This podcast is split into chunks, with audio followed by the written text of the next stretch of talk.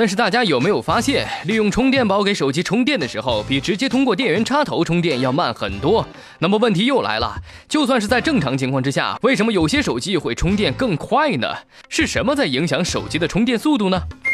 智能手机的充电过程主要分三个部分来协作完成，也就是电源适配器、数据线、手机。充电速度的快慢受到多方的影响，内部因素包括手机本身、电源适配器以及数据线；外部因素包括天气、用户对于手机的使用方式等，都在影响着手机充电的速率。电池容量大的手机，充电时间当然就较长了。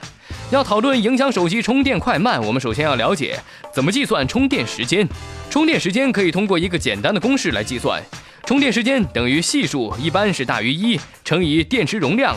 也就是当充电电流一定时，电池容量越大，充电时间就越长；当电池容量一定时，充电电流越大，充电时间就越长。由此可见，为了满足人们长时间使用手机的需求，在充电电流保持不变的情况之下，厂商增大手机容量，人们就要为自己的设备更长时间的充电了。另外，在实际工作当中，电流是根据后面连接的负载来决定的。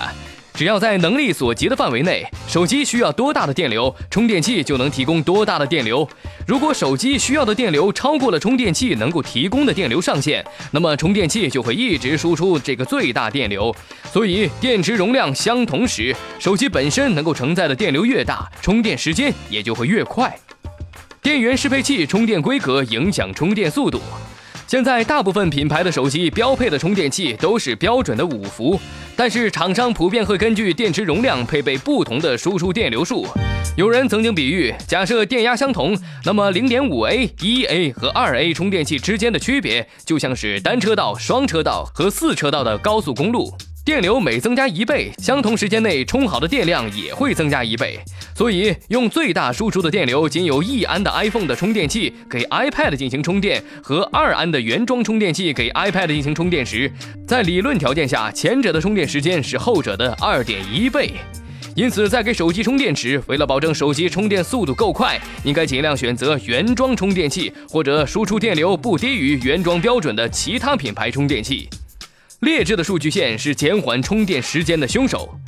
一般人很难从外表上能够辨别清楚数据线之间的差异，因此凡是接口一致，混用将是家常便饭。但是不同数据线内在提供的电流数可能是不同的，很多低价数据线看着是挺粗的，但是其内部的线芯却很细。或者由纯铜换成了铝线。另外，劣质数据线接头触点材质和焊接可能都存在隐患。上述问题都会导致电阻增大。标准的数据线电阻应该是零点五欧姆，而劣质的数据线有可能会达到三到六欧姆，充电效率自然要下降六到十二倍了。还有容易被忽视的就是天气因素，不少人都会有这样的经验。手机在寒冬季节常常会遇到无法充电的问题，这可能不是手机的问题，而是气温太低了。因为智能手机所使用的锂电池大多都设置了低温保护机制，气温过低会导致锂电池中的金属锂积沉，不再和物质发生化学反应，从而导致电池内部短路。这个时候就会无法进行充电，或者充电速度相当的慢。在温度过高的时候，这个问题也会出现。苹果公司称，iPhone 在二十二度的室温当中充电效率是最高的。同样使用锂电池的安卓手机情况也是类似。当气温过低时，我们需要将设备转移到较温暖的环境下，等待锂电池的温度超过低温保护阀时，就可以正常充电了。充电时手机发热严重，可以去掉手机外壳，或者说将其放在冰凉的桌面降温，以提高充电的速度。所以，气温是影响手机充电的一个较为重要的外部因素。适合的气温是有助于提高充电速度的，而正确的充电技巧能够帮助提升充电速率。锂电池在电量非常低的时候会启动锂电池保护，此时手机不能开机，充电初期也没有反应，充电时间将会更长。被充电的手机需要等待很久才能唤醒电池，关闭保护功能，所以尽量不要等到电量消耗尽时才想起来充电。众所周知，手机开机后各种程序就会一直在运转，将消耗较多的电量，自然会拖了充电速率的后腿。所以充电的时候尽量关掉一些 APP，或者说关掉手机屏幕。当然了，如果说能够关机甚至调至飞行模式，就能更省电，充电速度将会更快。只是对于大多数人而言，为充电彻底切断与外界的联系还是不太现实的。